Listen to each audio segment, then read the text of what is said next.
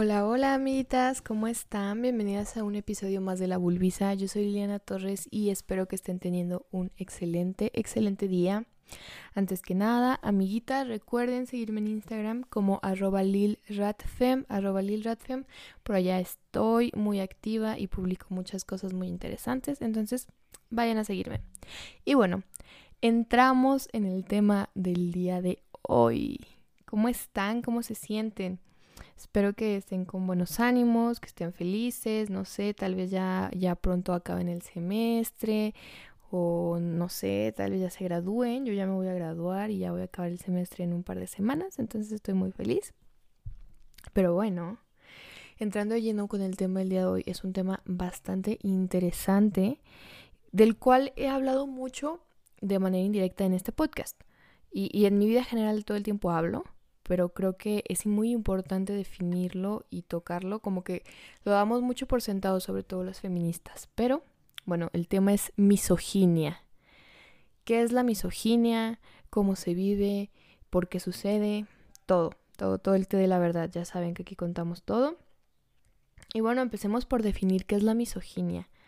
Bueno, pues la misoginia es el desprecio, rechazo o aversión que los hombres sienten hacia las mujeres o en general hacia todo lo relacionado con lo femenino. Odio, desprecio, aversión, rechazo hacia la mujer. Y wow, qué tema tan fuerte, ¿no? Porque creo que todo el tiempo decimos como, wow, esta cosa es misógina, que misógino, esto es misoginia.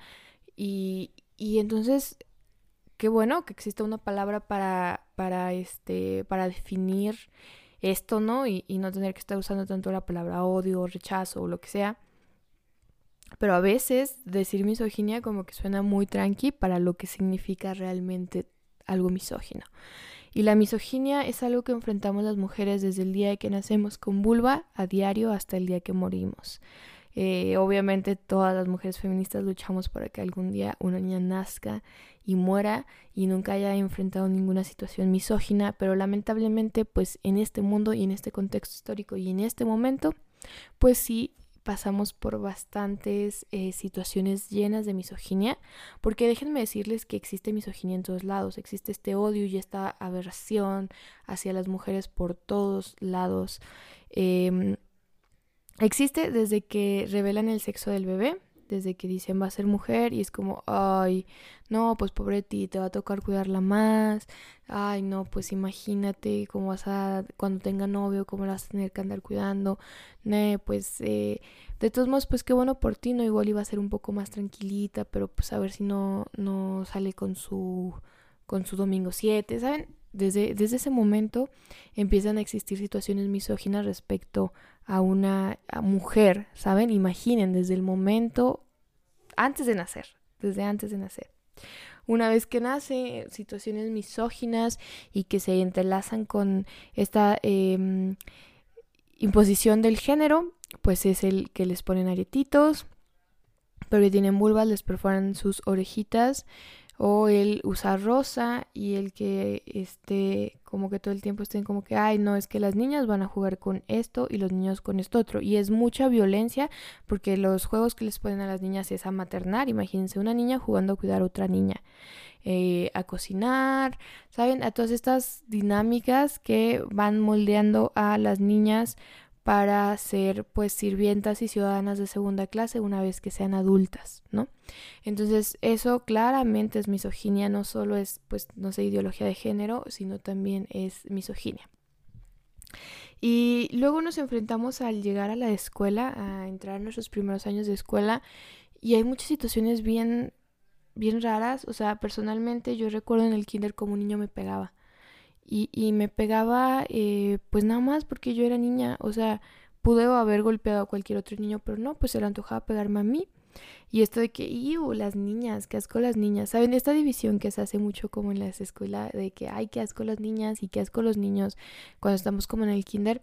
Pues en parte es mucho este sentido de que, pues de que los hombres se llevan mejor con los hombres porque pues tienen como una historia de vida parecida desde pequeñitos, las niñas con las niñas, pero es muy muy este marcado como es que los niños no, es que me dan asco las niñas, es que las niñas son esto, es que las niñas son tontas. Es tan tan, tan mar... O saben, ahí se empieza a generar mucha misoginia y también eh, los adultos nos empiezan a meter la misoginia eh, por todos lados.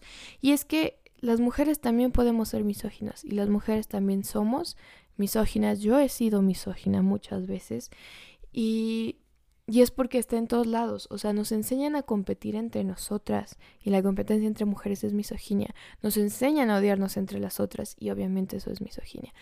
Y entonces imagínense una niña de, no sé, pasó kinder de segundo de primaria compitiendo por ser la reina de la primavera con otra niña. Eh, esta competencia entre mujeres es demasiado grande, son niñas, pero ya se empiezan a odiar entre sí. Y ya empiezan a surgir estos grupitos de que no le abren a tal niña porque ella se junta mucho con niños y entonces es muy volada, ¿no? O incluso la palabra es muy puta. ¿No? En primaria, ¿por qué? Porque lo escuchas en las novelas, porque lo escuchas este en redes sociales. Digo, en mi tiempo pues no había redes sociales, pero supongo que ahora este está todo esto en redes sociales y y también porque ves cómo tus papás se comportan ante esas situaciones, cómo es que tus familias se refieren a las mujeres y, y, cómo es que esta misoginia se replica, ¿no? Entonces ya si la niña le habla mucho a los niños no se junten porque esa niña es bien volada. Y entonces eso es misoginia y estamos ejerciéndola hacia otras mujeres, ¿no? Desde pequeñitas.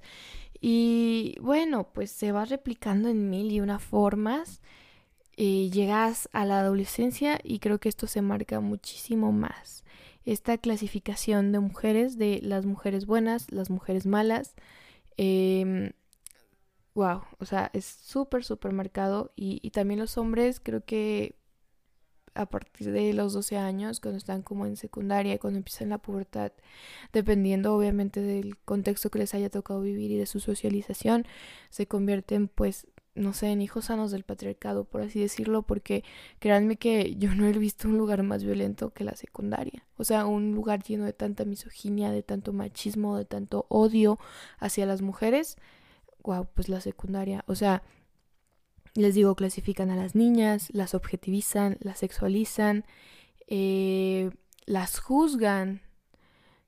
wow, mm, o sea, es, es bastante, bastante marcado. ¿Y por qué les digo esto? Porque eso lo estoy contando como por etapas de la vida.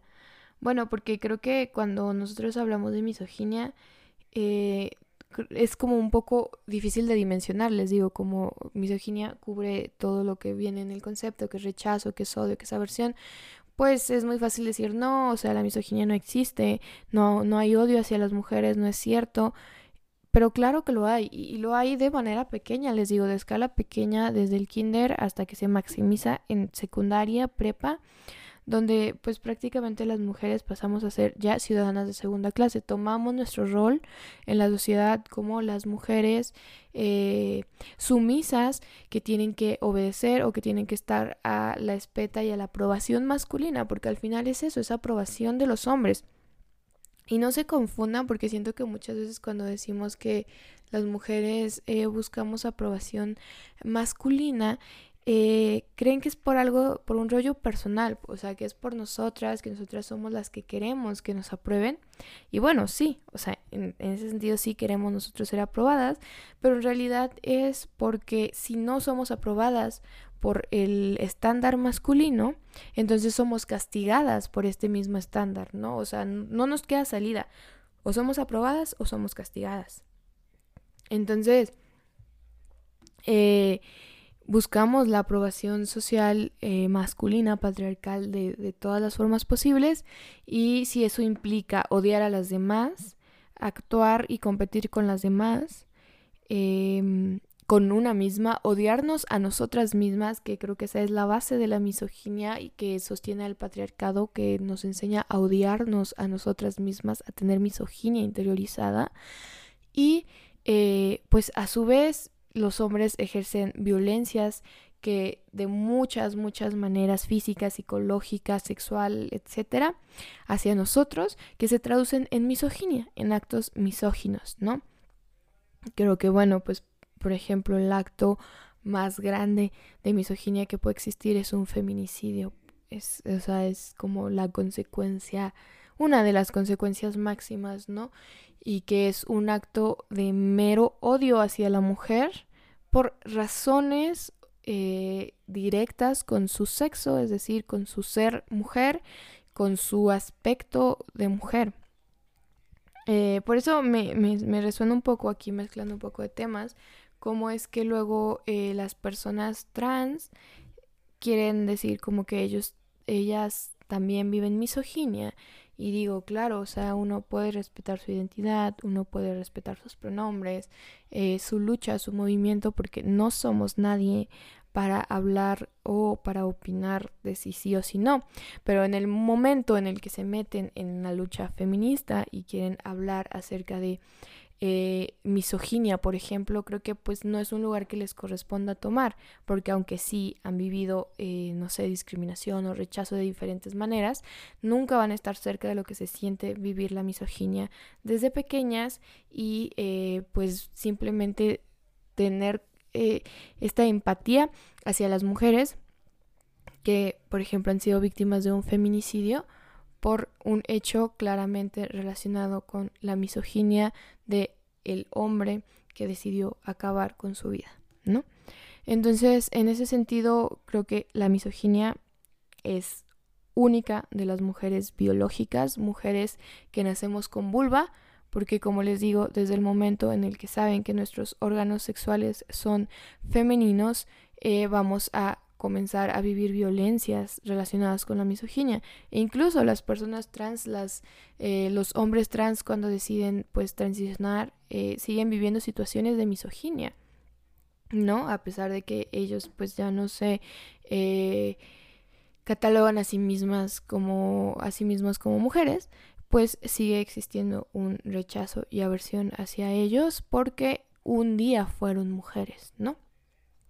Y, eso es sumamente, eh, no sé, injusto, da rabia, da rabia saber que, que nuestra, em, pues que por nuestra realidad biológica tenemos que vivir situaciones tan grandes de violencia y nosotros incluso llegamos a replicar estas situaciones de violencia. Les digo, la misoginia está en todos, todos lados está en el comentario más mínimo, en la agresión más mínima, en la situación más pequeña, pero también está en la situación más grande que puede existir. Y, y claro que la misoginia también sostiene muchas industrias. Sostiene, por ejemplo, la industria de la belleza. ¿Por qué? Porque nos enseñan a odiarnos a nosotras mismas. Entonces nos enseñan a eh, pues cambiar cosas nosotros, cirugías plásticas, eh, remedios milagros, de lo que ya hemos hablado antes, ¿no? De esta cultura de dietas, de este, no sé, mil y un fajas reductoras, mil y un cosas para acercarnos, o productos, perdón, para acercarnos a un estándar de belleza inalcanzable porque es construido desde la misoginia y desde la irracionalidad para los hombres, un estándar patriarcal inalcanzable simplemente y que para intentar alcanzarlo nosotros muchas veces mutilamos nuestro cuerpo, lo sometemos a situaciones riesgosas, sometemos nuestra salud integral o nuestra salud física, mental, emocional, social a situaciones de, de, riesgo, incluso la sacrificamos, sacrificamos nuestra salud física con tal de eh, vernos o lucir de cierta manera, ¿no? Entonces les digo, la misoginia es la base para mantener a muchos, muchos sistemas, eh, muchas industrias, perdón, que son parte del sistema patriarcal.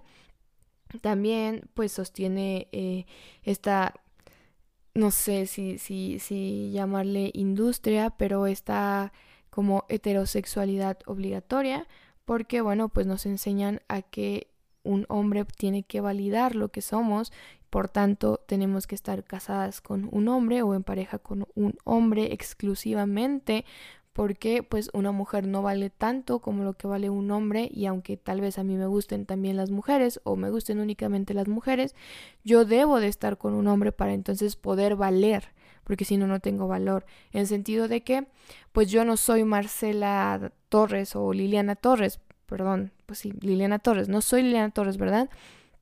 Sino que ahora que tengo pareja, yo soy, no sé, la esposa de, de José González, ¿no? Yo ya no soy Lina Torres, perdí mi identidad. Y más que perdí mi identidad, nunca tuve esa identidad, porque antes yo no era Marcela Torres, yo era la hija de Héctor Torres. Y él es su nombre, ¿sabes? Simplemente esto de que las mujeres no tenemos apellido, porque al final los apellidos son de nuestros padres y viene de descendencia masculina. Eh, entonces, siempre somos las hijas de, las hermanas de, las eh, empleadas de, Mm, las sobrinas, las esposas, las novias de y nosotras no tenemos una identidad propia y eso es sostenido a la, este, gracias a la misoginia porque en, dentro de la misoginia se sostiene que pues nosotras como mujeres no tenemos un valor definido más allá del valor que te da estar con un hombre por ejemplo. Entonces sostiene igual a la heterosexualidad obligatoria, obviamente sostiene a la industria de la prostitución y de la pornografía, que bueno, pues sabemos que la muestra más pura de misoginia es la prostitución, creer que eh, un trabajo es vender tu cuerpo. Eh, por cualquier tipo de necesidad o carencia económica, que una mujer puede vender su cuerpo y que haya quien lo compre y que aparte haya quien lucre con eso, porque Imaginen un mundo utópico donde la mujer sea la dueña realmente de ese dinero y que pueda hacer lo que quiera, pero realmente no es así. O sea, eh, los dueños de los prostíbulos, por ejemplo, son hombres o son mujeres que obedecen a un hombre, ¿no? Eh, eh, OnlyFans, por ejemplo, que dirías, ay, pues es una plataforma autogestiva. Claro que no, le pagas el 20% a una red que es hecha por hombres. ¿sabes? Entonces al final sigue siendo un padrote, ¿no? Aunque sea desde tu casa. Y que pues es una industria que, bueno, pues OnlyFans sería como eh, parte de la industria pornográfica. Eh, y esto es... Em, bastante interesante porque conforme va evolucionando como el mundo, pues van evolucionando las formas y las industrias, pero al final la misoginia no se acaba, la misoginia solo evoluciona junto con ellas como consecuencia. Entonces, eh, digo, la muestra más grande y pura de, misoginia, de odio, de aversión, de violencia hacia la mujer, pues es la prostitución, porque como les digo, eh, creer que una mujer se puede vender y van a decir, bueno, también existe la prostitución masculina. Y claro, también hay hombres que se prostituyen. ¿Y quiénes son los principales consumidores? Otros hombres gays, ¿no?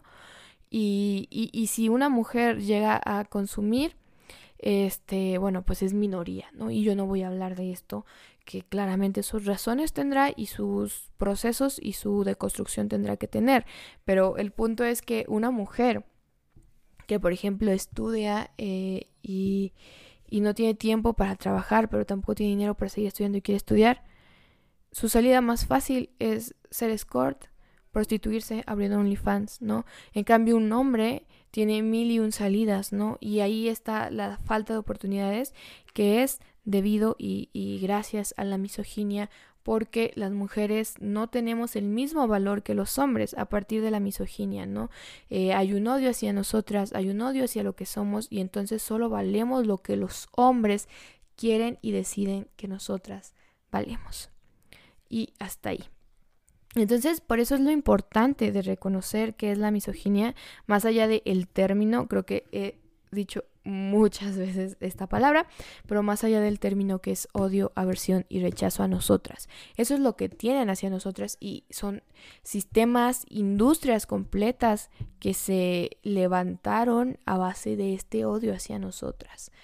Eh, por eso es tan, tan importante el feminismo y, más eh, cuestionar tu lugar en el mundo. Porque cuando ya comienzas a ser feminista también sucede mucho esto de la misoginia interiorizada. Entendemos que ya no debemos competir entre mujeres, entendemos que ya no debemos de juzgar a las otras y que nosotros tampoco debemos de juzgarnos, pero pues pareciera que lo entendemos a veces y a veces no. ¿Por qué? Pues porque hemos sido educadas en esta cultura y pues de pronto nos vemos ahí juzgando a la compañera, señalándole faltas innecesariamente de manera pública, por ejemplo, en vez de hacerlo de una manera privada o lo las vemos con conductas pasivo-agresivas o incluso pues odiándonos a nosotras mismas, ¿no? O sea, sin tener un proceso de cuidado, de, de amor hacia la cuerpa y hacia la mente propia.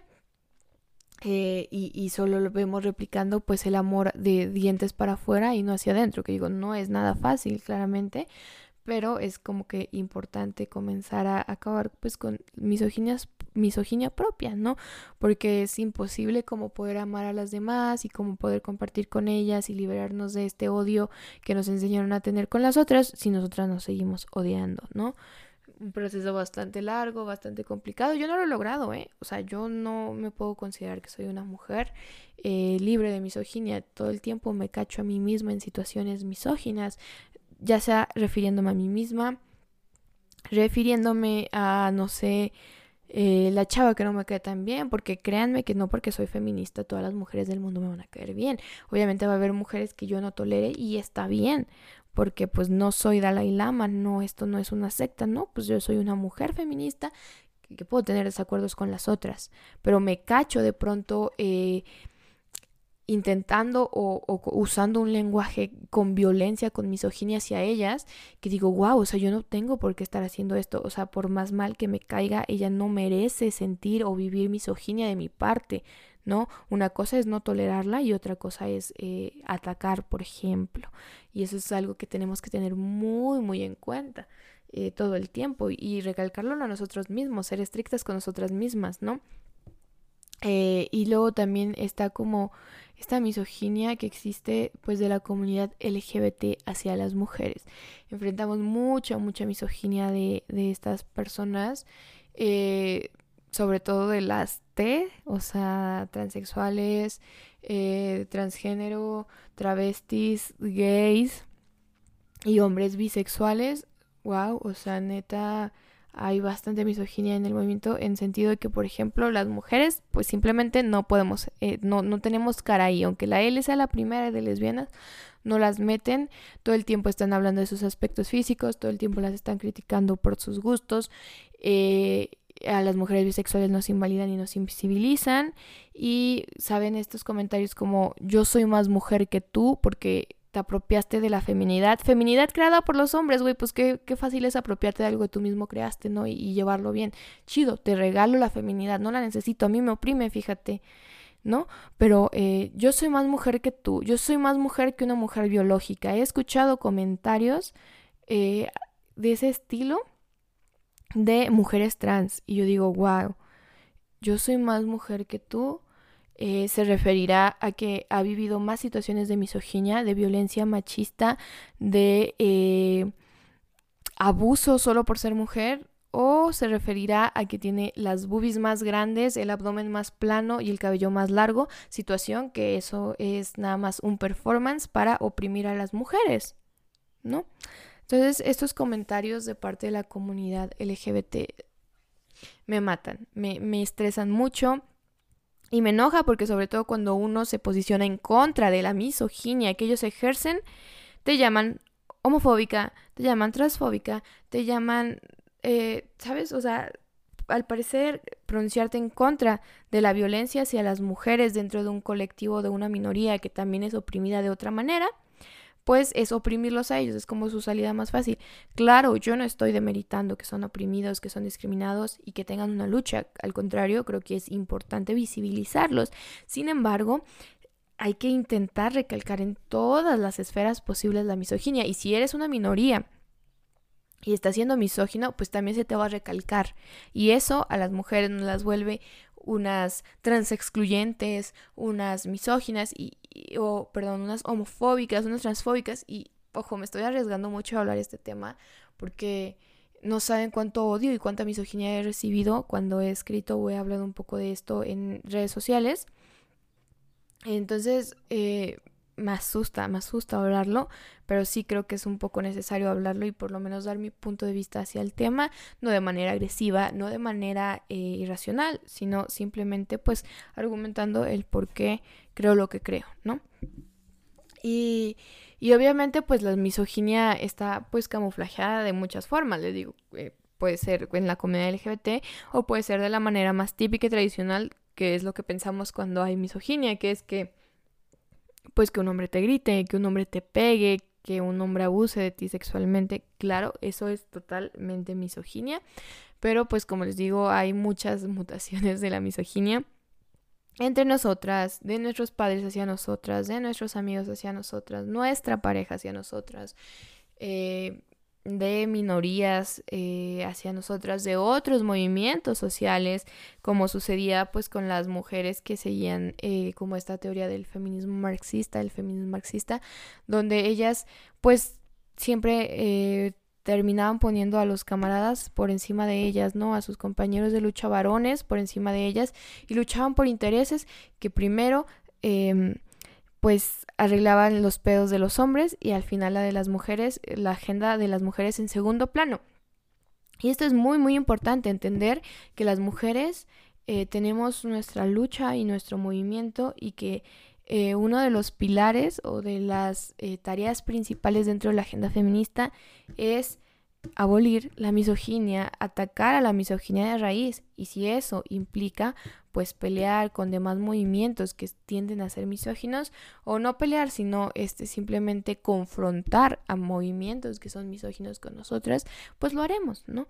Lo haremos y, y ni modo, eh, no, no venimos a este, a este a esta realidad, a que el feminismo diga que digan que el feminismo es bonito, que el feminismo es paz, que el feminismo es amor, porque sí, sí es feminismo, paz, amor y bonito para nosotras como mujeres cuando tenemos espacios exclusivos para sanar entre nosotras, pero cuando no, o sea, el feminismo nunca ha sido algo eh, tierno y tranquilo, digo, simplemente a las mujeres las guillotinaban eh, cuando hablaban de derechos hacia las mujeres, ¿no? Por ejemplo.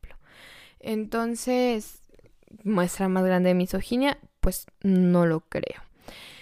Entonces, sí es muy, muy importante darte cuenta de misoginia propia, de situaciones, es, que es algo que tienes que tener en la cabeza diario, ¿sabes? En cada, a cada paso, darte cuenta. Eh, eh, algo que a mí me pasó mucho es que una vez que entendí el concepto, y que empecé a analizar cualquier cosa que yo decía, decía, no mames, eso que acabo de decir es bien misógino, o esto que voy a decir es muy misógino, wow, esta canción es muy misógina, Em, esta situación estuvo llena de misoginia, o sabes, o sea, empecé a encontrarlo por todos lados, cosas que por año hice y repliqué y jamás me di cuenta. Y a ti misma te empiezan a incomodar y las dejas de hacer porque te incomodan, porque tú ya sabes que eso que estás haciendo es misoginia y tú no quieres replicarla. Entonces, como que sí es, o sea, como que el primer paso para comenzar a entenderlo, pues es hacerte un poquito más consciente de ella.